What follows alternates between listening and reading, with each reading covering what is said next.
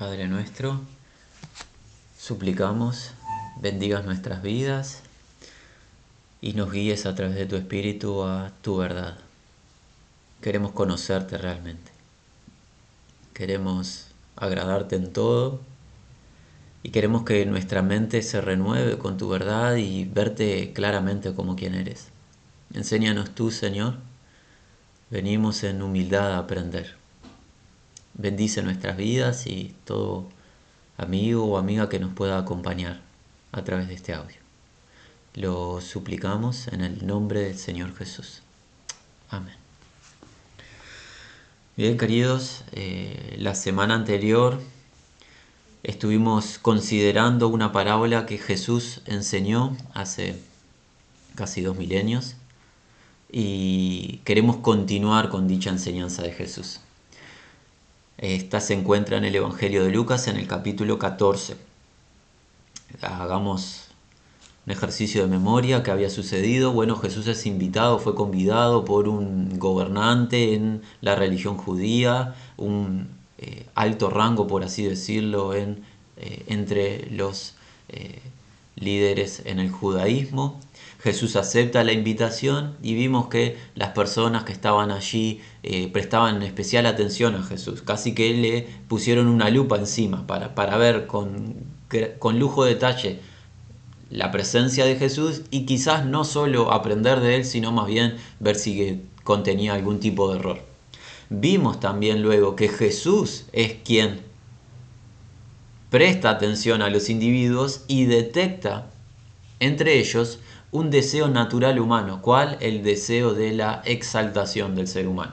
Buscaban los primeros asientos en la mesa, en esta celebración, en este encuentro, buscaban los primeros asientos. El primer asiento nos habla de eh, una situación de preferencia por encima del resto. El que se sienta en el lugar de preferencia se encuentra en una posición elevada. Que dijo Jesús, el que se eleva será humillado y el que se humilla será exaltado. Respecto a la verdad de Dios. Dios nos estuvo hablando la semana pasada de esta verdad. Pero no culmina allí la escena.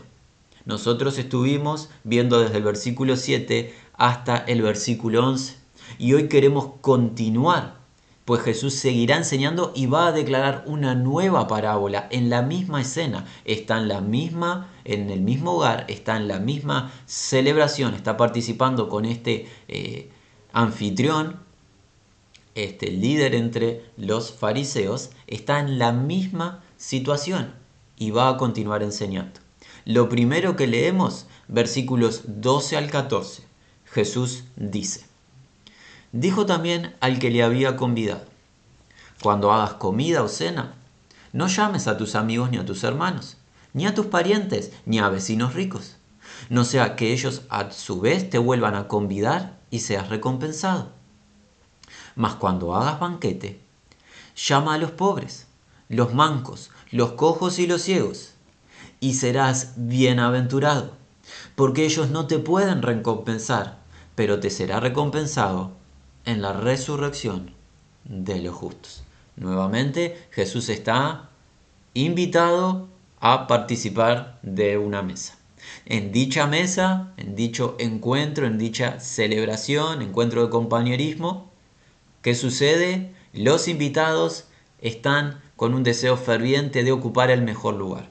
Jesús detectó dicha acción, dicho deseo y nos reveló verdad concerniente al reino de los cielos, que el ser humano que se quiere elevar y tiene una percepción de sí mismo equivocada, Dios lo va a rebajar y lo va a humillar. En cambio, el que se humilla ante Dios, Dios a su debido tiempo le va a exaltar. Y ahora Jesús se va a dirigir al anfitrión, a aquel que le invitó a este gobernante en el judaísmo. Se dirige a él y ¿qué le dice? Le dice que cuando realice una celebración como en la que Jesús estaba, cuando haga una comida, ¿qué tiene que hacer? No debe invitar amigos, hermanos, parientes, ni vecinos ricos. Y va a dar la razón de por qué no. no sea que ellos a su vez te vuelvan a, a convidar y seas recompensado. Jesús le indica al líder, a este gobernante, pero nos está llamando la atención a nosotros también. ¿De qué? De que cuando realicemos celebraciones, cuando tengamos el deseo de realizar invitaciones para compartir de alimentos, no lo hagamos con las personas que pueden ser recíprocas del favor que estamos ministrando. Sino, y aquí es donde llega el contraste en el versículo 13 con esta palabra más. En cambio, en contrapartida, pero, términos intercambiables. En cambio, cuando hagas banquete o celebración, llama, llama es invita a los pobres, los mancos, los cojos y los ciegos. ¿Razón? ¿Qué traerá esto, perdón? Y serás bienaventurado o dichoso. Aquí es donde nuestra percepción humana se encuentra en conflicto. Nosotros gustamos de tener amistades, familia y estar con personas con las que nos agrada estar. Eso entendemos como dicho o bienaventuranza, pero Jesús nos está diciendo que la dicha o bienaventuranza no es compartir la celebración con las personas que nos agradan, nuestras amistades, sino con personas que están en una situación de dificultad, que están convalecientes. Eso traerá dicha. ¿Por qué? Porque ellos, los convalecientes, no te pueden recompensar, pero te será recompensado en la resurrección de los justos. La dicha se sostiene en que habrá un galardón, un galardón especial para este líder de hace dos milenios que está escuchando a Jesús, si hace caso, y para nosotros. Jesús nos dice, serás dichoso, serás bienaventurado, por ende recibirás bendición de Dios, es la idea, en la eternidad, si compartes tu celebración, tu banquete con los necesitados en vez de compartir con los que están cubiertos y te pueden retribuir el favor. ¿Qué acaba de suceder? Acaba de suceder el fundamento para la parábola que vendrá. ¿Quiénes son estos mancos? ¿Quiénes son estos pobres? Estos cojos, estos que están convalecientes, estos ciegos. Bueno, lo veremos, creemos, en la parábola que llegará. Pero esto es el fundamento, el contexto. ¿Qué pasa? Versículo 15. Oyendo esto, uno de los que estaban sentados con él a la mesa le dijo, Bienaventurado el que coma pan en el reino de Dios. Jesús acaba de decir, Bienaventurado el que comparte su celebración con los convalecientes. Uno escucha y dice, Bienaventurado el que coma pan en el reino de Dios, por ende participe de la eternidad, es la idea. Es posible que este convidado en la escena que se nos está contando por el evangelista Lucas, que este convidado es posible que tuviese una percepción del reino un poco equivocada. Y es así que Jesús va a traer para con él y para con nosotros realidad concerniente al reino. ¿Quiénes ingresan a la mesa en el reino, quienes disfrutan del banquete en el reino, quienes participan en el reino. Y aquí hay verdad de qué? Verdad espiritual. Lo que vendrá será una verdad concerniente al reino de los cielos. Será declarada en una analogía o parábola terrenal, pero si nosotros somos humildes y estamos atentos, comprendemos principios celestiales y entenderemos un poco más el mover de Dios. Y podremos, si somos humildes, agradar más a Dios. ¿Qué dice la parábola? Damos lectura total a los versículos 16 al 24, luego comentamos. Entonces Jesús le dijo, un hombre hizo una gran cena y convidó a muchos.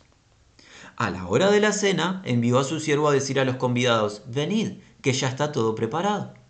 Y todos a una comenzaron a excusarse. El primero dijo, he comprado una hacienda y necesito ir a verla, te ruego me excuses. Eh, otro dijo, he comprado cinco yuntas de bueyes y voy a probarlos, te ruego me excuses. Otro dijo, acabo de casarme y por tanto no puedo ir. Vuelto el siervo, hizo saber estas cosas a su señor. Entonces, enojado el padre de familia, dijo a su siervo, ves pronto por las plazas y las calles de la ciudad y trae acá a los pobres, a los mancos, los cojos y los ciegos. Dijo el siervo, Señor, se ha hecho como mandaste y aún hay lugar. Dijo el Señor al siervo, ve por los caminos y por los vallados y fuérzalos a entrar para que se llene mi casa. Porque os digo que ninguno de aquellos hombres que fueron convidados gustará mi cena. ¿Qué nos cuenta la parábola? De manera ágil. Un hombre, un anfitrión, un padre de familia quiere realizar celebración. Cena, realiza y hace invitación a distintas personas. Realiza la invitación de que personas vengan a compartir compañerismo con él, vengan a disfrutar de un banquete, vengan a disfrutar de la celebración y la presencia, perdón, con el anfitrión, con el padre de familia. ¿Qué sucede? Los convidados, los invitados no tienen interés ni en el padre de familia, no tienen interés tampoco en su celebración. ¿Cómo sabemos que no tienen interés? Porque declaran excusas. Declarar una excusa es rechazar una oferta rechazar una invitación. ¿Cuándo se rechaza una invitación y una oferta? Cuando no hay interés ni deseo en participar en la celebración, en la invitación ofrecida. Los individuos rechazan con excusas, poniendo por delante situaciones terrenales, por delante de quién? Del anfitrión y de su celebración. Es más importante lo que tengo que hacer en mi diario vivir que participar de tu celebración y de tu presencia. Es lo que se le está diciendo al anfitrión, a el padre de familia. Así es que uno le dice, he comprado una hacienda, una tierra, un campo, necesito ir a verlo. Nadie necesita ver un campo que acaba de comprar, lo que se necesita del campo es que produzca ingresos, no se necesita verlo, no tiene sentido lo que plantea. Otro que dice, he comprado cinco yuntas de bueyes. Tradúzcase, cinco pares, o sea, 10 bueyes he comprado, voy a probarlos. Nadie prueba algo después de comprarlo, se prueba antes de comprar. No tiene sentido lo que plantea, pero necesito hacer algo. Y otro dice, acabo de casarme, por tanto no puedo ir. Reclina, rechaza, perdón, la invitación, pues se acaba de casar y tendrá que presentar cuidado o atención a su esposa en vez de dirigirse junto a su esposa a la celebración, a la invitación del anfitrión de familia. Lo que vemos es rechazo de el ofrecimiento. ¿Qué sucede? El padre de familia da una orden a su siervo. La orden cuál es? Es que con urgencia, con urgencia salga y vaya a la ciudad y que haga y trae acá a los pobres, los mancos, los cojos y los ciegos. El padre de familia invitó y las personas que estaban en una situación tranquila o de comodidad rechazaron la invitación. ¿Qué hace el padre de familia? Manda a su siervo con una indicación. Trae. Traer significa guiar. Guiar a que ingrese alguien a un lugar. Trae aquí a este grupo en particular. Pobres, mancos, cojos y ciegos, que nos habla de convalecientes. Tráelos aquí. El siervo lo realiza y que dice, Señor, se ha hecho como mandaste y aún hay lugar. Aún queda espacio en tu celebración. No la hemos podido llenar todavía la casa. Dijo el Señor al siervo, ve por los caminos, ve por los vallados, ve más lejos incluso, y fuérzalos a entrar para que se llene mi casa. Y luego llegará el versículo 24. Y aquí es donde nosotros debemos preguntarnos de qué se trata esta parábola. ¿De qué se trata? ¿Qué nos está queriendo enseñar Jesucristo a través de esta analogía? Recuerden, Jesucristo le acaba de decir a el gobernante, invita a los convalecientes cuando haga celebración. Invita a los convalecientes. Uno de los que escuchó dijo, será bienaventurado el que coma, se alimente en el reino de Dios. Será bienaventurado dichoso. ¿Qué empieza a enseñar Jesús? Que puede sonar o puede parecer agradable hablar del reino de Dios y la eternidad para el oído humano, pero en hechos concretos el ser humano que hace rechaza la invitación de Dios. Bienaventurado aquel que coma pan en el reino, Señor. ¿Y Jesús qué dice? El padre de familia invitó y pusieron excusa, excusa y excusa. El ser humano en su estado natural, hermanos, rechaza a Dios. El ser humano en su estado natural, hermanos, no quiere a Dios. El ser humano en su estado natural huye de la presencia de Dios. Dios invita y el ser humano pone excusas para acercarse a Él. El ser humano no busca a Dios. No hay quien busque a Dios en su estado natural. El ser humano se encuentra en un estado de rebelión. Y es lo que estaremos viendo.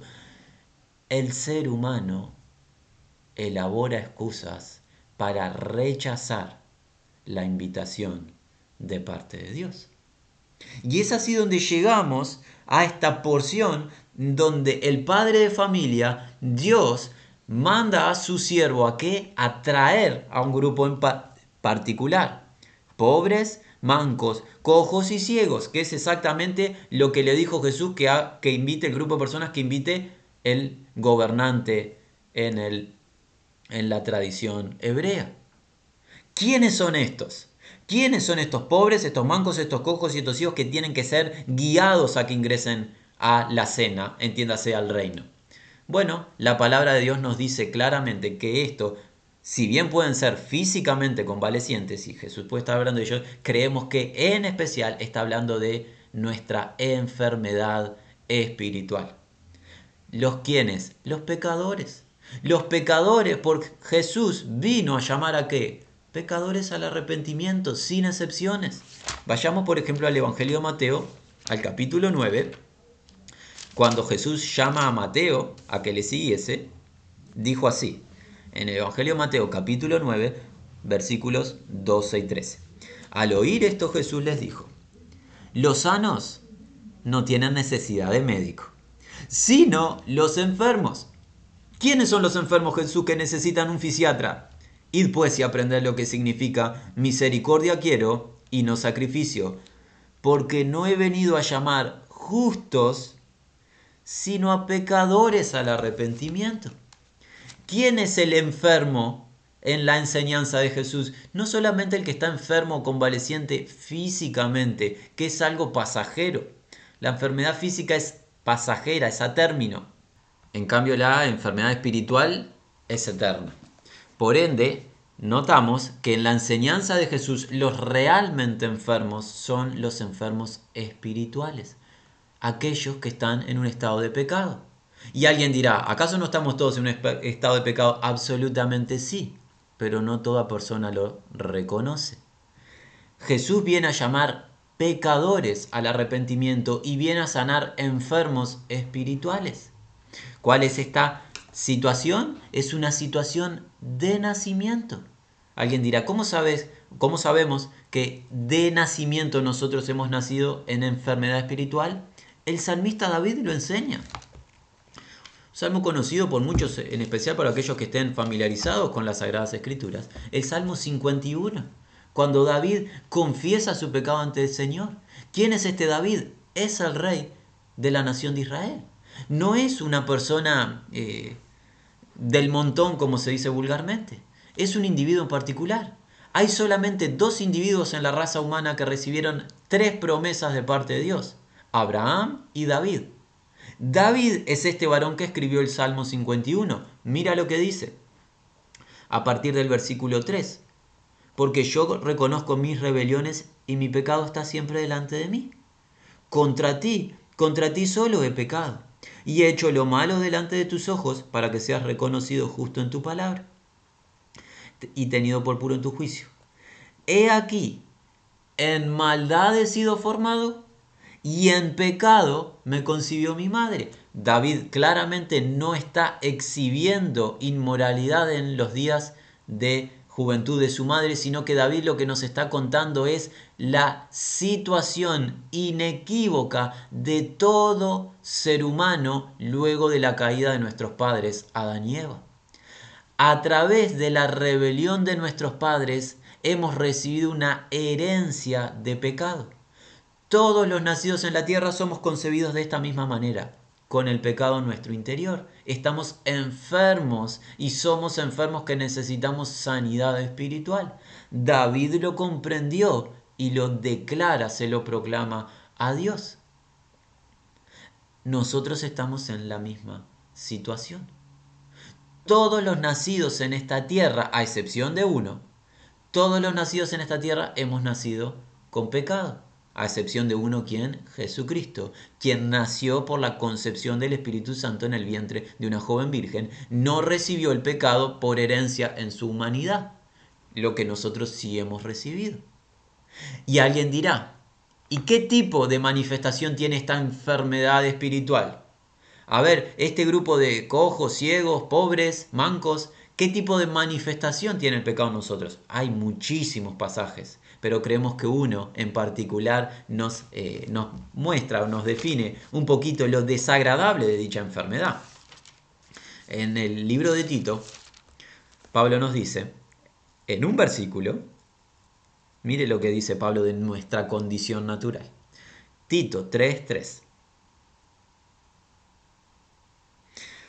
Porque nosotros también éramos en otro tiempo, insensatos rebeldes, extraviados, esclavos de concupiscencia y deleites diversos, viviendo en malicia, aborrecibles y aborreciéndonos unos a otros. Nosotros también éramos en otro tiempo, antes de conocer al Señor, insensatos. ¿Qué es un insensato? Bueno, básicamente una persona en necedad, alguien que no discierne, no tiene discernimiento espiritual es una persona en necedad. Rebelde es una persona insubordinada. No se sujeta a la ley de Dios, ni siquiera puede hacerlo. Está totalmente insubordinado. Vive en base a lo que entiende conveniente en su razonamiento. Vive gobernado por las tinieblas. Extraviado. Extraviado habla de alguien engañado. Está engañado, está cegado, no sabe hacia dónde se dirige. Esclavo de concupiscencia es una idea paralela, pero ¿de qué? De la inmoralidad. Gobernado por la inmoralidad es un poder más fuerte. Concupiscencia, pasiones ordenadas, deleites diversos. Todo tipo de deseo carnal que gobierna a dicho individuo. Viviendo en malicia o en maldad y envidia, deseando lo del otro, no conformándose con lo que Dios le ha otorgado. Aborrecible, detestable, y detestándonos unos a otros. ¿Saben que acaba de hacer el Espíritu Santo a través de Pablo? Una radiografía espiritual. ¿De quién es? De nosotros, empezando por quien habla. No hay ningún ser humano que pueda decir, yo no. Y alguien dirá, ¿y qué tiene mucho que ver con la conexión con la parábola? ¿Se acuerdan lo que dijo aquel individuo? Bienaventurado el que come en el reino. ¿Y quién es el que va a comer en el reino? El que llega a la aceptación de esta verdad. El que llega a aceptar esta verdad y se pone, y se pone perdón, de acuerdo con Dios. El que acepta esta su realidad natural. Pues muchos van a poner distintas excusas. Compré esto, compré lo otro, hice o tengo que hacer. Pero solamente los enfermos van a ser guiados por Dios a que ingresen al reino. Pues el Espíritu Santo guía de tal acción. Mantengan abierto este pasaje de Tito que vamos a volver a él, pero vayamos un segundo al Evangelio de Juan. ¿Qué hace el Espíritu Santo? En el capítulo 16, cuando él, perdón, capítulo 16 del Evangelio de Juan, versículo 8. Cuando Él venga, convencerá al mundo de pecado, justicia y juicio. ¿Cómo hace Dios para guiar a estos enfermos a que vayan a su cena cuando los otros, los supuestamente sanos, la rechazaron? ¿Cómo hace Dios para guiar? A través de su espíritu. Su espíritu, ¿qué hace? Convence, exhibe pruebas, exhibe pruebas de nuestro pecado. Nos muestra que todos nos quedamos cortos de la gloria de Dios y que ninguno de nosotros le podemos obedecer perfectamente y que en nuestra situación natural no le podemos agradar. El ser humano piensa que es bueno, se ve bueno. ¿Por qué? Porque se compara con otro individuo y no se compara con la palabra de Dios. Cuando Dios nos permite ver nuestra propia corrupción, se nos cae el velo, ahí realmente, por el Espíritu, persuadidos por Él, podremos decir yo estoy en una condición de pecado. No solamente que practico el pecado o he pecado, he hecho esto o aquello. Mi condición es una condición de pecado. Estoy en ignorancia espiritual, en ceguera, sordera espiritual. Soy un muerto espiritual. Hijo de ira, enemigo de Dios en mi mente. Las personas llegan a decir en algún momento, sí, yo he hecho una mala cosa, engañé a mi esposa, agredí a alguien, reconozco que he pecado. Está bien hacer eso. Pero esto no se trata de reconocer que hemos hecho pecados. Esto se trata de reconocer nuestro estado de pecado. Y el Espíritu viene a eso, a revelarnos, a exhibir nuestras faltas. ¿Qué más viene a hacer el Espíritu? Convencernos de justicia. ¿Qué significa? Justicia es lo que Dios demanda, pues la justicia le define. Dios no acepta la transgresión. ¿Y qué más convence el Espíritu Santo? ¿De qué más persuade? Juicio, que es el resultado de la justicia demandante de Dios y la carencia de nuestra parte. Juicio trae nuestro pecado, juicio que trae condenación postrera. Así que el Espíritu Santo nos persuade de nuestra triste condición y nos persuade de estado de pecado, también nos persuade de justicia que Cristo nos obsequia y de juicio del cual nos exonera. El Espíritu Santo es quien persuade al llamado y no es obra humana. Nótese que en la parábola el Señor le dice a su siervo, trae acá. A uno se invitó, le rechazaron todos. A los enfermos no los invita, tráelos, les dice. ¿De qué está hablando la persuasión del Espíritu Santo en los redimidos? Pues Dios es soberano y a los que ha escogido los salva. Y los salva persuadiéndolos a través del Espíritu. Y si hoy mi amigo o mi amiga, tú por primera vez estás escuchando estas palabras, no rechaces la persuasión del Espíritu. Si el Espíritu te está persuadiendo de tu iniquidad, hoy es el día de volverte al Dios vivo. Hoy es el día aceptable. Es obra del Espíritu, no es obra del hombre. Ahora alguien dirá, bueno, ¿de qué se trata este encuentro? Se trata de que Dios se burle de nosotros y nuestra triste condición. Se trata de que Dios se divierta con nuestros hechos vergonzosos o de ninguna manera. ¿De qué se trata esto? De que Dios a través de su espíritu nos quita toda posibilidad de imaginación de salvarnos a nosotros mismos para que tengamos un solo camino. El único camino. El camino de la confianza en Jesús.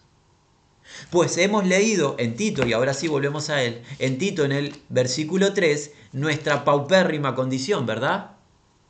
Eso es lo que aportamos en lo que a salvación refiere. Nuestro aporte, estado de pecado. Ahora veamos cómo obra Dios a nuestro favor. Versículo 4.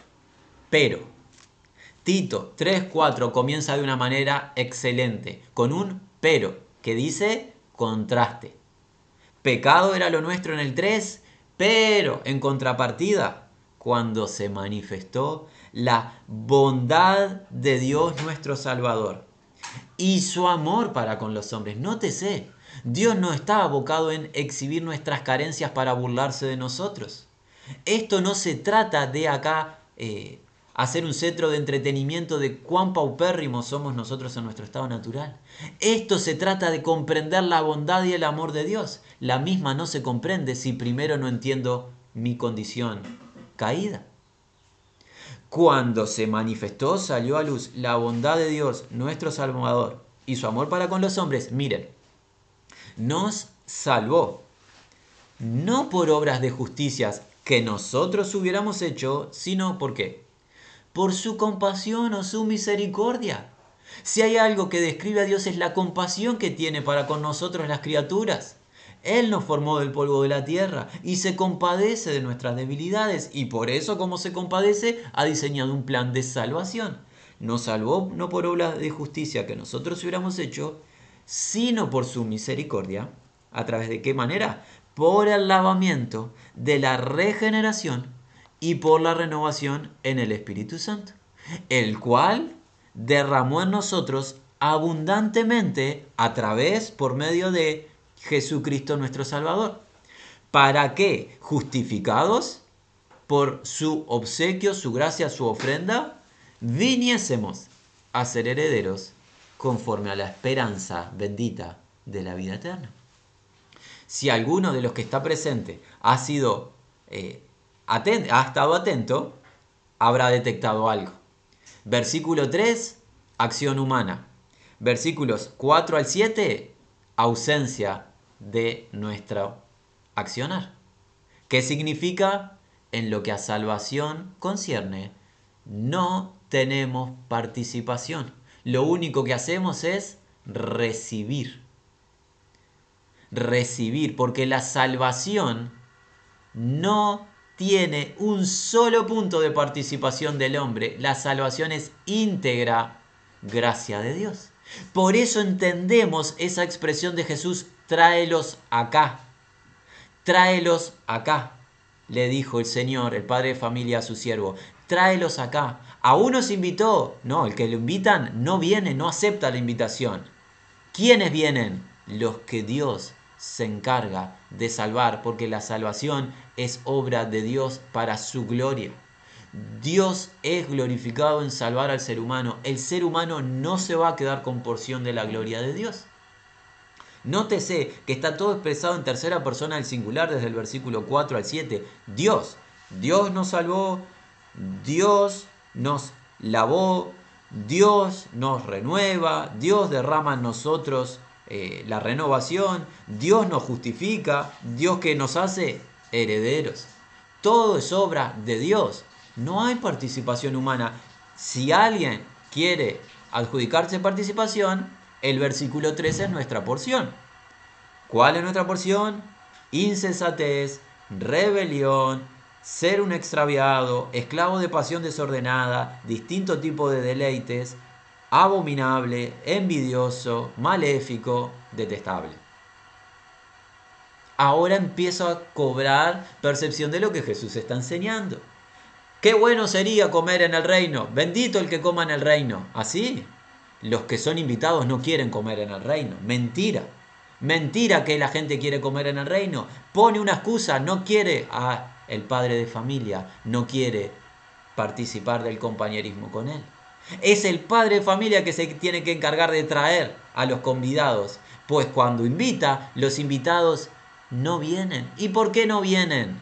porque no aceptan su condición de enfermos, se creen sanos ante su propia percepción. Por eso es tan importante que permitamos que el Espíritu Santo nos persuada, nos persuada nuestra condición. ¿Para qué? Para que podamos ir a Jesucristo, nos volvamos a Él y Él nos salve. Él se va a encargar de salvar, toda la gloria para Él, no para nosotros. Pero Él no nos va a salvar si nosotros estamos en un estado de altanería, Recuerden, estamos en una misma escena. El que se enaltece, Dios lo rebaja. El que se humilla, Dios le levanta.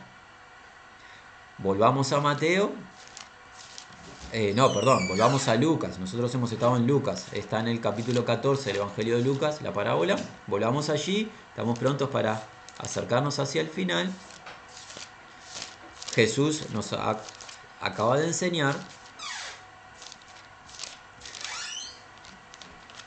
en versículo 21 releemos, vuelto el siervo hizo saber estas cosas a su señor, entonces enojado el padre de familia dijo a su siervo, ve pronto por las plazas y las calles de la ciudad y trae acá a los pobres, los mancos, los cojos y los ciegos. Esta acción la tiene que hacer el siervo, traerlos a estos convalecientes. Vimos quiénes son los convalecientes, todos aquellos que reconocen su estado de condición caída, pero no se llenó la casa. Y dijo el siervo, Señor, se ha hecho como mandaste y aún hay lugar. Dijo el Señor al siervo, ve por los caminos, por los vallados y fuérzalos a entrar para que se llene mi casa. Esta acción de forzar a que entren, ¿de qué habla? Nosotros creemos, creemos que es la verdad irrefutable de que ninguno, ninguno puede venir al Señor si el Padre no le ha enviado. Esta verdad Jesús mismo la ha declarado en el Evangelio de Juan en el capítulo 6. Juan capítulo 6, versículo 44. Jesús dice, ninguno, ninguno en el original es ninguno. No hay eh, debilidad en la traducción. Ninguno puede venir a mí. ¿Qué significa poder? Tener habilidad o capacidad de realizar algo. Ninguno tiene la habilidad o capacidad de venir a mí. Si el Padre que me envió no le trajere. Y esa palabra traer habla de fuerza. Por ende, cuando Jesús está diciendo fuerza a entrar, es el Padre el que fuerza a través del Espíritu, persuadiéndonos. Pues si no, ningún ser humano sería salvo. Solamente se puede venir a Jesús si el Padre interviene. No se puede venir a Jesucristo sin la intervención de Dios. El ser humano no tiene la capacidad de comprender, conocer a Dios o decir, voy a seguir a Dios, parece ser bueno ese camino. Mentira. Eso es adjudicarnos parte en la salvación, no nos corresponde. Ninguno tiene la habilidad de venir a mí, dice Jesús, a menos, al menos que el Padre que me envió, me envió a la tierra, no le trajere, y yo le resucitaré en el día postrero. Concluimos, la salvación sin temor alguno es obra íntegra de Dios. Él mismo se va a encargar de llenar su casa pues los invitados rechazan la invitación. Él va a persuadir a través de su espíritu. Por ende, nuestra función, y aquí ya dirigiéndonos a hermanos y hermanas en el Señor, cuando nos proponemos a ser testigos del Señor, ¿qué debemos hacer? Ser fieles en decir lo que Él dice, no más. No hay que hacer obras, no hay que realizar métodos, perdón, humanos de, ah, de esta manera quizás conquistamos y ganamos la simpatía de aquel. No.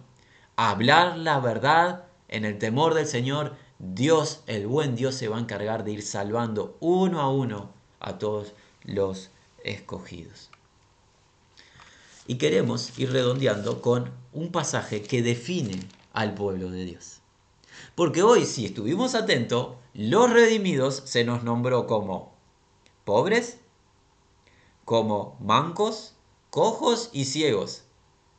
Si estamos en ese grupo, bienaventurado, porque vamos a estar en la cena del Señor. Pero se nos describió así y alguien dice, ¿ese es el pueblo de Dios? ¿Así es esa la condición? Sí, ese es el pueblo de Dios. Pablo se encargó de enseñarnos eso en la primera carta de los Corintios. En primera de Corintios Pablo nos dice de manera muy concreta, versículo 26. Primera de Corintios capítulo 1 versículo 26. Pues mirad hermanos, vuestra vocación que no soy muchos sabios según la carne, ni muchos poderosos, ni muchos nobles, sino que lo necio del mundo escogió Dios para avergonzar a los sabios, y lo débil del mundo escogió Dios para avergonzar a lo fuerte, y lo vil del mundo, y lo menospreciado escogió Dios, y lo que no es, para deshacer lo que es, a fin, con el propósito de que nadie se jacte en su presencia.